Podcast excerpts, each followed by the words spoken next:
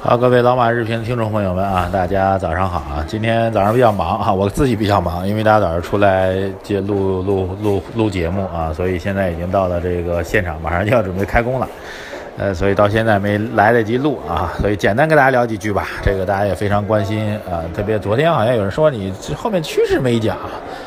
呃，我因为我们是做中长期趋势判断的，基本面判断的，所以短期的趋势一般不大会去调整啊，所以这要特别跟大家讲，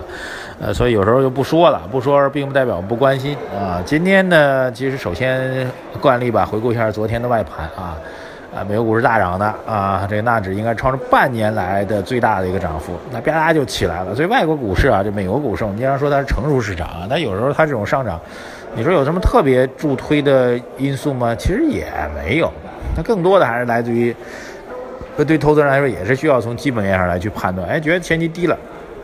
或者你觉得整个市场的估值偏低了，有投资价值的时候，其实它出现短期调整，你不用紧张，还是有有投资的，呃，总归还有上涨的机会吧。啊，然后刚刚开盘交易的日本市场现在也跟风大涨啊。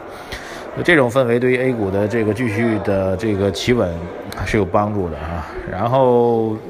今天开始两会算正式开始了吧？今天下午两会的第一场新闻发布会，就政协的新闻发布会就要开始举行了啊。新闻发布会当中会有一些热点问题，大家还记得去之前的新闻发布会吗？政协新闻发布会，呃，新闻发言人回答问题啊，这个你懂的那名言，各位还记得吧？啊，当然是讲到这个这个，现在当然可以说了，还有周永康的这个这个违规违法的事情啊。当然有记者问，然后这个发言人的经典语录，你懂的哈。呃，所以今天的这个政协发布会当中，会不会也会有一些比较，至少说我们就比较让我们公众比较感兴趣的事情出来呢？未来的十几天当中啊，从今天开始一直到三月十五号吧，应该是都会成为这个大家关注的焦点话题啊。我本人呢也会，呃，参与几场的这个两会当中跟经济相关的新闻发布会的直播的主持啊，在第一财经频道，到时候我也会预告给大家，大家可以通过各种渠道收看和收听吧。我觉得这个也蛮重要的一件事情，而且这过程当中呢有两点啊，关于两会，第一点按惯例来说，大多数情况下召开重要会议啊。呃，市场出现调整的概率都是比较大的啊。这个原因呢，往往是大家在这些重要会议举行之前呢，会形成一个比较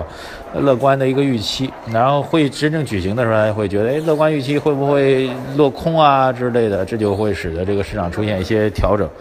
呃，这是第一个惯。第二个惯例，就是现在略有一些不同，就之前的很多的。呃，政策的描述可能会在两会期间，特别是我们人大政呃政府工作报告当中会体现出来。大家记得吗？其实，呃，包括一些全新的概念，比如互联网加这种概念啊，那么在政府工作报告当中提出来之后，它会持续很长时间。大众创业、万众创新这些概念，应该是在去年的政府工作报告当中首次提出来的。呃，包括互联网加的概念，其实，在政府工作报告当中提出来之前，民间有议论，但是还没有形成国家战略这种概念。啊，就因为政府工作报告提出来之后呢，就会形成这个全民性的、大家非常关心的趋势性的这种战略和概念。我觉得在当今的中国，这种的机会在政府工作报告当中还是会有的。这可能比往届啊，往届的政府工作报告更值得我们期待。有可能一个词儿、一句话，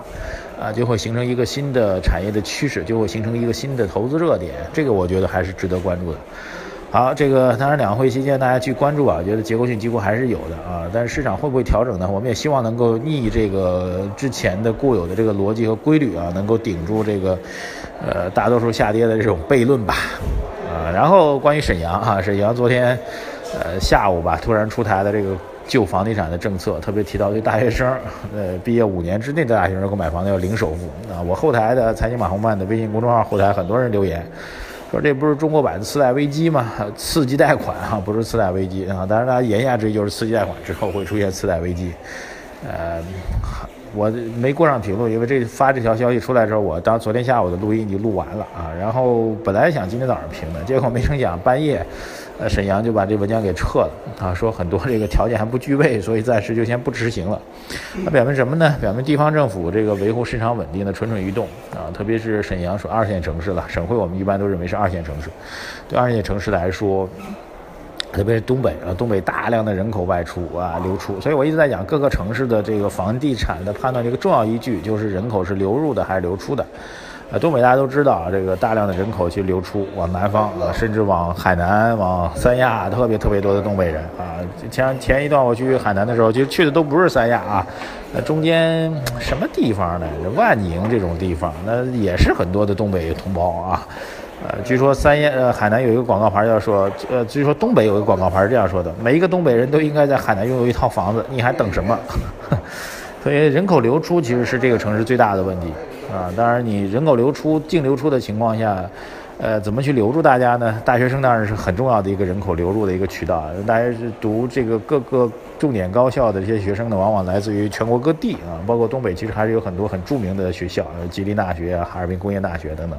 啊，还有全国各地的学生来流进来。所以他们流进来，如果能够留在当地的话，那就是一个高素质人才的净流出。所以以这个点做一个突破口的话，我觉得也能理解啊。但是这个所谓零首付，它在金融上是有问题的。呃，还有一个很现实的问题，就是政府定的金融的政策要求银行来承担风险，那银行凭什么、为什么能接受这些要求吗？您说零首付就零首付，那风险是我银行来扛。如果我这笔账因为零首付给坏掉了，那您政府买单吗？您政府能买单吗？您政府买得起单吗？所以这里面有一个很大的一个悖论。这个悖论倒不在于刺激贷款本身啊，倒不在于这个所谓的政策本身，而在于你后面我刚才说的这种风险控制的问题啊，谁来买单的问题，政府到底在从中发挥什么样的角色？所以美国还会才会传出来一个类似于房地美、房利美这样的公司。那虽然是政府的决策，但是它会以公司运作的形式来解决这个刺激贷款的执行的问题。你没有制定这样的问题的话，政府光一纸文件，那确实是，呃，不只是这个所所谓的，哎，这哄抬房价的问题，它其实是一个行政越界违规的问题，对不对？呃，行政手段过多的切入到了这个市场领域当中去。好的，这个呃，今天先聊到这里吧。我觉得这个。呃，今天人民日报一篇文章说，这货币政策宽松，大家不用过度的在意啊，应该是在稳健的基调下，适度的一个灵活性的提升啊，算是一个什么样的表述呢？哎，我觉得政府部门现在也比较比较，至少有些部门之间还是有一些这个不同的矛盾和看法吧，特别对于经济形势和趋势不同的看法。但我觉得整个的经济转好还是应该秉持有一种信心的啊，今天盘面应该会以一个比较积极的状态来回复给大家。呃，之前积累了一年多的货币政策的宽松，也该到了它显效的时间了啊！以前我们经常说货币政策有一个迟滞期，迟滞期一年足够了。好，谢谢大家关注我们的微信公众号“财经马红漫”啊，收听我们的节目，也发表您的留言和建议和看法，谢谢大家，我是马红漫，在上海问候大家，再见。